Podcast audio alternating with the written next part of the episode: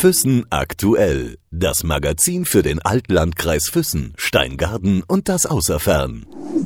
Im Gespräch mit Wir sind heute zu Gast bei der Allgäuer Geschichten- und Sagenerzählerin Ulrike Eicher in Fronten-Weißbach. Frau Eicher, wie würden Sie Ihre Persönlichkeit selbst beschreiben? Wer sind Sie? Die Frage der Fragen, die ich mir wahrscheinlich schon seit meinem zwölften Lebensjahr ernsthaft stelle und immer wieder neu stelle und die vielleicht auch meinen Weg ausmacht als Grundfrage. Äh, bis heute kann ich es nicht mit einem Satz sagen. ich glaube aber, dass Selbsterkenntnis, wohl verbunden auch mit dieser Frage, eine der wichtigsten Aufgaben im Leben ist oder auch den Sinn des Lebens mit ausmacht. Und das kann jeder Mensch sagen. Also geht es nicht nur um mich, sondern es geht um den Menschen. Also ich bin ein Mensch, ich bin eine Frau. Ich versuche, mein eigenes Leben zu leben. Ich versuche, ich selbst zu sein und gehe diesen Spagat mit vielen, vielen anderen aus einem alten Rollenverständnis, traditionelles und Selbstverwirklichung irgendwie auf einen Nenner zu bringen.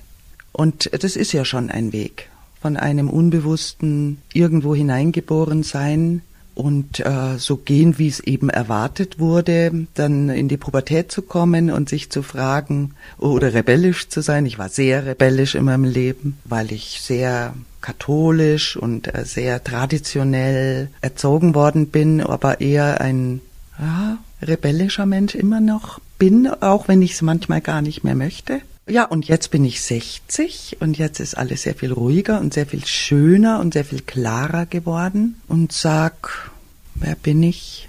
Ich bin Ulrike, eine auf dem Weg von einer alten Welt in eine neue Welt. Ich bin eine, die versucht, sich immer wieder zu wandeln und zu verändern. Zeitströmungen nehme ich stark auf, manchmal zu stark und ich versuche meinen eigenen Herzensweg zu gehen. Das ist jetzt das Stichwort, ähm, wo ich mal nachhaken muss. Welchen Weg gehen Sie genau, Frau Eicher, und wann haben Sie diesen Weg entdeckt? Oh je, ich habe so viele, auch sehr verschiedene und widersprüchliche Dinge bewegt in meiner Seele, in meinem Leben. Also in der ganz frühen Zeit einfach erstmal den Widerstand und die Rebellion, dann auch das sich treiben lassen, dann habe ich äh, so in dieser Zeit, wo man sagt, der Ernst des Lebens beginnt, so mit 28 habe ich dann auch meditiert, eine lange Zeit, was mir und für mein Leben ungeheuer wichtig war und viel Erkenntnis gebracht hat. So die Sache mit Ich und Gedanken und Gefühlen. Und dann kamen die Kinder, dann war ich auf einmal Ehefrau und Mutter. Das war nicht einfach für mich. Und dann kam sozusagen die Zeit danach und dann wurde ich sehr schwer krank, also todkrank auch und da geht's dann zacki zacki, dass man ans Wesentliche wiederkommt. Das war gut. Ich danke auch dieser Krankheit, weil äh, im Nachhinein war schwere Zeit, weil sie mich gezwungen hat, ja, mir wieder aufs Wesentliche auszurichten. Ja gut, da habe ich dann äh, sehr viel Ebenen berührt. Was mir viel geholfen haben, waren die Pflanzen, die Begegnung mit Pflanzen oder diese überhaupt die Natur. Also eher da war die Kraft. Also wo finde ich meine Lebenskraft wieder? Wo ist die Lebenskraft? Was ist die Lebenskraft überhaupt? Und das auch differenziert zu sehen, mir war dann sehr schnell völlig klar, ausgehen tut alles vom Geist, von der Gedankenwelt. Das heißt, ich muss meine Gedankenmuster ändern. Ich war so in Negativität gefangen zum Schluss, äh, dass ich sehr krank geworden bin. Das ist so meine Sicht der Dinge. Ja, und das war einfache Arbeit, zu schauen, wie denke ich und wie will ich wirklich denken oder was denkt mich und äh, bin ich Herr meiner Gedanken oder Herrin oder sind die Gedanken Herrinnen meiner selbst? Und das war so ein entscheidender Punkt, zu sagen, ich übernehme die Verantwortung für mein Leben ganz und hör auf äh, zuzuweisen. Weil der, weil das heißt nicht, ich jammer nicht mehr, ich jammer auch noch viel und äh, bin und bleibe Mensch, aber zu sagen, ich übernehme voll und ganz die Verantwortung für mein Leben. Das ist, war ein springender Punkt für mich, äh, so mit 50. Jetzt sind zehn Jahre vorbei und dieser Weg hat mich ähm, über die Natur, über die Pflanzen, über die Mythen, sagen wir mal, zu einem spirituellen Frauenweg geführt. Das ist jetzt eigentlich für mich im Moment und wahrscheinlich auch noch länger das, was ich gefunden habe, wo ich merke, da kann ich heilen. Das hat mir gefehlt. dass das Weibliche im weitesten Sinn neu definiert wird. Was ist es überhaupt? Was hat es mit mir? Wo bin ich da einseitig geprägt? Wo bin ich verletzt?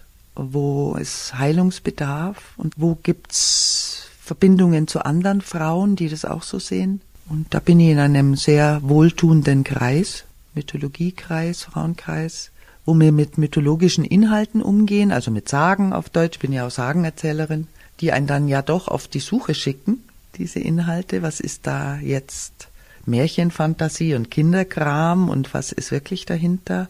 Hab dann angefangen mit, mit äh, Urvölkern und indigenen Völkern, das habe ich eigentlich immer schon gemacht, aber auch mit solchen Dingen zu beschäftigen, mit Mythen, mit Träumen, mit dieser Welt, die nicht die rational wissenschaftliche ist, die nur verstandesmäßige, die ja unsere Zeit so ausschließlich prägt mit Wahrheitsanspruch, sondern einfach mal auch ums Ahnen mich zu kümmern, wie das Wort schon sagt. Was ist so, was ist nach Tod? Was passiert da? Was ist mit der geistigen Welt? Wie, wie ist die Tradition, in der ich aufgewachsen bin? Ich habe da ja auch einen Weg. Gibt's Reinkarnation? Was ist die Ewigkeit? Äh, wo geht die Seele hin? Diese Fragen, diese Urfragen, die begleiten mich bis heute. Die haben Sie aber schon immer begleitet, oder? Die haben mich schon immer begleitet und die äh, stellen sich auch immer wieder neu. Also man ist ja nie fertig. Ich habe auch festgestellt, dann habe ich ja Gebäude wieder zusammengepflastert und es bröselt immer wieder und äh, muss sich immer wieder auch ändern, weil man, also ich weiß, ich denke, andere machen das auch, weil man sehr auch so Hilfskonstruktionen baut von Weltgebäuden und Zusammenhängen und und ich glaube, äh, dass es auf allen Ebenen in Religionen, auch in esoterischen Szenen die Gefahr immer besteht, dass man sich zu feste Gebäude baut. Ich muss dazwischen fragen, weil Sie den geistigen Weg angesprochen haben, eben auch. Wie kam es denn, dass Sie sich immer tiefer reingearbeitet haben in diesen geistigen Weg? Also so übertrieben äh, möchte ich das jetzt nicht sehen. Also ich bin ja jetzt äh, mit dem geistigen Weg, ich bin also auch schon sehr sinnlich und auch manchmal ein bisschen lasterhaft. Aber es ist einfach schon ein Thema, das mich äh, sehr beschäftigt und von dem ich einfach weiß, dass es so ist dass der Umgang meiner Gedankenwelt und Gefühlswelt durch mich selbst eine ganz große Rolle spielt, auf das, wie das Leben sich gestaltet. Und ich bin heute der Meinung, das ist immer so außer Grundfrage, da mit der Meditation oder auch mit der Religion zum einen oder mit der christlichen Religion oder auch mit Buddhismus und, und sowas, wo ja der Weg sich, wenn man so will, aus dem Geschehen lassen gestaltet. Und dann der alte Weg, die die ähm, magischen Welten, die auch heidnischen Reste, die man so erkennt, wo auch der eigene Wille und der eigene Einfluss einen Teil übernimmt. Und dann äh, zu sagen, ist es, äh, da kommt das berühmte sowohl als auch und entweder oder. Also ich bin dann eine, die früher gedacht hat, es geht nur entweder oder und bin heute so auf einem Drahtseilweg, kann nicht anders, man sagt ja, man soll die Wege auch nicht mischen, aber in meinem Fall ist es wirklich so, dass ich irgendwo das Gefühl habe, ich, ich kann nicht anders, ich bin eine, die irgendwie Welten verbinden soll. Man nennt sowas Bastelreligiöse. So, ähm, ich glaube, dass ich schon ein bisschen so da in die Richtung neige, dass man neu sucht, viel an anderem auch gebunden war und gebunden ist und trotzdem nicht, ich habe mich nie so konsequent also ich versuche tatsächlich mein Christentum mit auch diesem alt magischen Wissen, so wie es sich mir erschlossen hat, in eine gesunde, gute Verbindung zu bringen und in meinem Leben zu versuchen, Einfluss zu nehmen, mitzugestalten. Zum einen und äh, auf einer anderen Ebene äh, zu üben, geschehen zu lassen, was für mich nicht immer so einfach ist. Und das ist es eigentlich das ganz normale Leben, das macht ja jeder. Aber Sie sind äh, von der Religion her, also Sie sind Katholikin? Nein, da bin ich äh, vor langer, langer Zeit äh, weggegangen.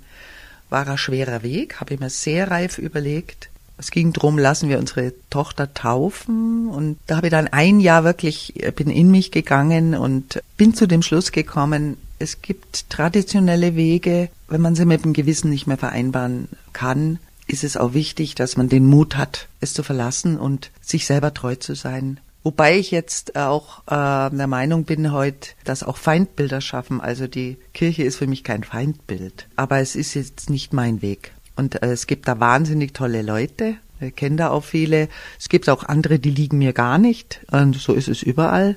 Mir geht's drum, einfach meiner eigenen Wahrheit zu folgen. Das ist nicht immer einfach.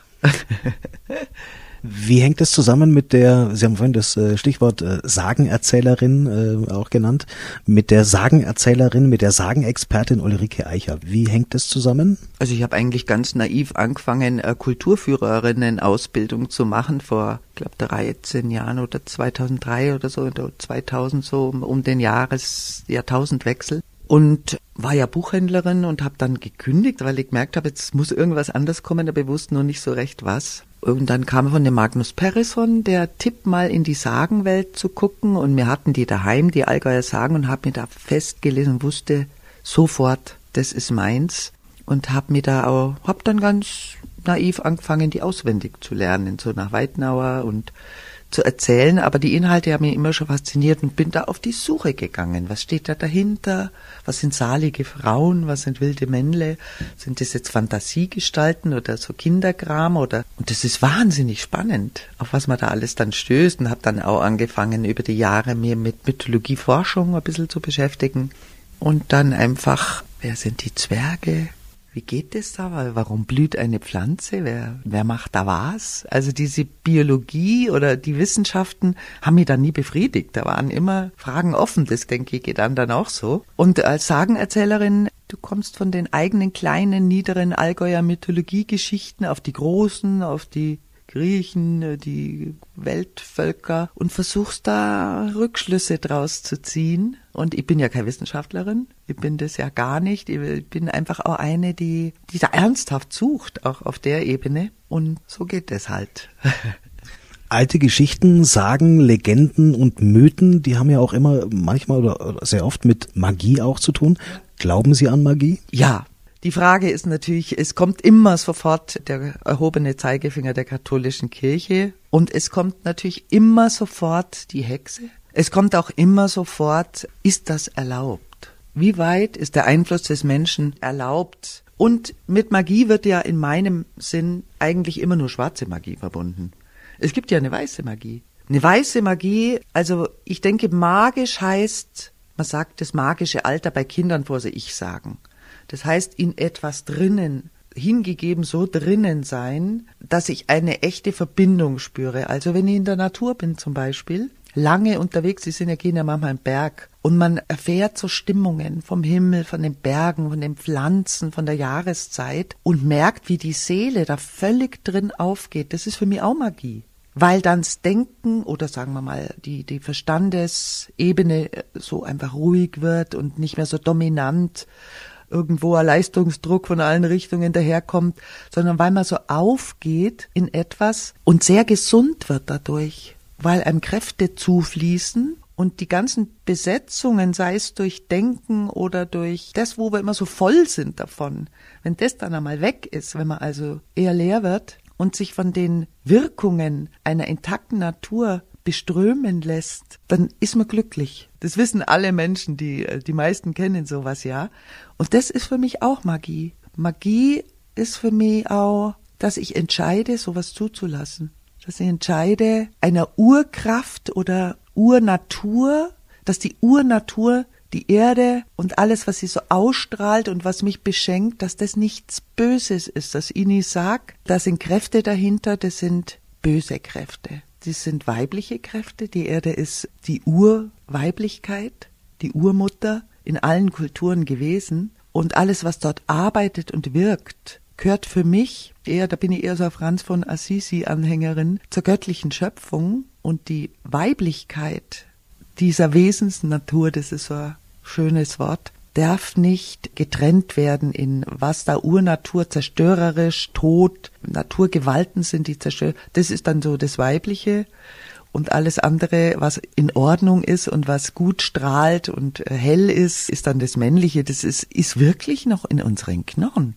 Das ist eine sehr viel komplexere Sache und ich glaube einfach, dass die Erde heilig ist und dass die Erde in eine Urordnung gehört mit all ihren Kräften und dass es wichtig ist, dass wir mit diesem Gut-Böse, das ist ja immer so das Thema, dieses Spaltungsthema, dass wir, dass es eigentlich unser Auftrag ist, mit diesen Inhalten innerlich umzugehen. Und Männer genauso wie Frauen. Und äh, dass diese Kräfte in Männern sind wie in Frauen und dass einfach die Erde diese Bedingtheit hat, dass das Helle ohne das Dunkle nicht wahrnehmbar ist, dass das Licht ohne die Finsternis von uns gar nicht gesehen werden könnte und so weiter, dass man einfach diesen Gesamtzusammenhang fördert und nicht immer den Spaltungsblick. Das ist, sind ja, das sind die Sachen, die beschäftigen mich. Auch wie gehe ich innerlich damit um? Und für mich ist einfach die Erde und alle ihre Erscheinungsformen Lebenskraft. Ich glaube, dass es wichtig ist, dass wir erstmal richtig auf der Erde sind, und nicht denken, nur da oben im Himmel ist das Gute, sondern dass das alles in uns stattfindet und dass wir auch, dass es wirklich einen Sinn hat, dass wir hier auf dieser Erde, die ja wirklich sehr, sehr böse Erscheinungsformen hat durch uns Menschen, ja, dass da jeder so einzeln in der Zwischenzeit den Weg den Sinn suchen soll und mit sich selber versuchen soll, weiße Magie zu betreiben. Das heißt, den eigenen Willen, die eigenen Entscheidungen, die eigenen Urteile dahin auszurichten, dass es gute, wahre, schöne wachsen kann. Und ich bin jetzt wirklich kein Prototyp von Nonne und also ich bin einfach auch eine sehr komplexe Persönlichkeit, die in vielen Welten wandert. Und sag mal, ich irgendwie, ich habe die Erfahrung mit sehr dunklen Mächten und mit sehr hellen, lichten Mächten in mir, so möchte ich das jetzt einmal sagen. Und es geht immer nur darum, wie löst sich Widerspruch und wieder Gegensätzlichkeit, das, an, an was wir ja auch so leiden an der Erde, was aber ihre Grundbedingung ist wie finde ich meine Mitte? Wenn wir das nochmal verknüpfen mit den äh, vielen Sagengeschichten, über die Sie ja auch sehr viel Bescheid wissen, ähm, gäbe es oder gibt es eine Sage oder auch eine Person, eine Figur in einer Sage, die Ihnen sehr ähnlich kommt? Oh, eine Identität? Ähm, nicht wirklich. Also ich, ich sehe immer eher Teile, immer hier Aspekte die in Figuren vorkommen, wo ich persönliches Betroffensein äh, empfinde oder kenne ich auch oder hat was mit mir zu tun und so. Aber ich habe keine Identifikationsfigur. Zu meinem Mann sage ich immer, dass er der Baldur sei. Aber Sie tun sehr viel Spirituelles auch, persönlich, im eigenen Haus? Also das ist so ein bisschen überhöht. Also da will ich mir jetzt erst einmal runterholen auf den Stuhl. Wer mich kennt, weiß, dass ich äh, keine einfache Person bin und auch eher eine bin, wo es alle anderen nicht unbedingt immer so leicht mit mir haben. Also ich bin jetzt keine, die dem Ideal, das sie hätte, so einfach entsprechen kann. Also ich habe auch noch wirklich viel zu tun mit mir. Aber ich habe durchaus meine Ausrichtung. Also ähm, sagen wir mal, es gibt so viele Möglichkeiten, zum Beispiel sich auszurichten. Also ich sag, es spielt eine große Rolle, wenn ich morgens aufstehe und mir zum Beispiel bewusst macht, wo soll dieser Tag hingehen oder welche, für was öffne ich mich an diesem Tag? Sowas hilft sehr, einen guten Anfang geben oder ich tu gern Jahreskreisfeste begehen, weil sie mir selber einen Rhythmus geben im Laufe des Jahres, also weil die Seele sich mit äh, Wandlungsvorgängen mitgeht. Weil wir sind ja angebunden an die natürlichen Kreisläufe, ob wir es wissen oder nicht oder ob wir es wollen oder nicht, das ist so. Und wenn wir jetzt Johanni feiern, meinetwegen mit am Feuer und da drüber springen, aber wissen, jetzt wird langsam schon die Tage wieder kürzer und jetzt ist der Höhepunkt, alles blüht und das sozusagen mitzufeiern mit der Natur, sowas ist mir dann schon auch wichtig. Das äh, finde ich schön. Also auch, auch Kränzle machen an äh, zu den entsprechenden Feiern, die man ins Haus hängt oder ins Haus tut. Adventskranz, dass man den selber macht und die kauft. Eine Frage, die klingt vielleicht ein bisschen komisch. Was glauben Sie denn, Frau Eicher, weil Sie ja auf Ihrem Weg sich bewegen, der durch Ihr Leben führt auch, wo führt denn der Weg noch hin? Oder direkt gefragt, ähm, was glauben Sie, wo endet der Weg? Oh, Sie stellen Fragen. ich glaube, er endet nie, bis die ganze Welt erlöst ist. Und wie das ausschaut, weiß auch niemand. Und wo er hinführt? Ah, ich hoffe, ich hoffe, er führt zur Liebe, zur Güte, zur Wahrheit, zu all diesen, was sich alle Menschen wünschen und ersehnen, zu Frieden, ja, zu allem, wonach wir uns und jeder von uns sich sehnt. Das hoffe ich. Dann wünschen wir Ihnen auf Ihrem Weg weiterhin alles Gute. Vielen Dank. Danke Ihnen auch. Füssen aktuell. Das Magazin für den Altlandkreis Füssen, Steingaden und das Außerfern.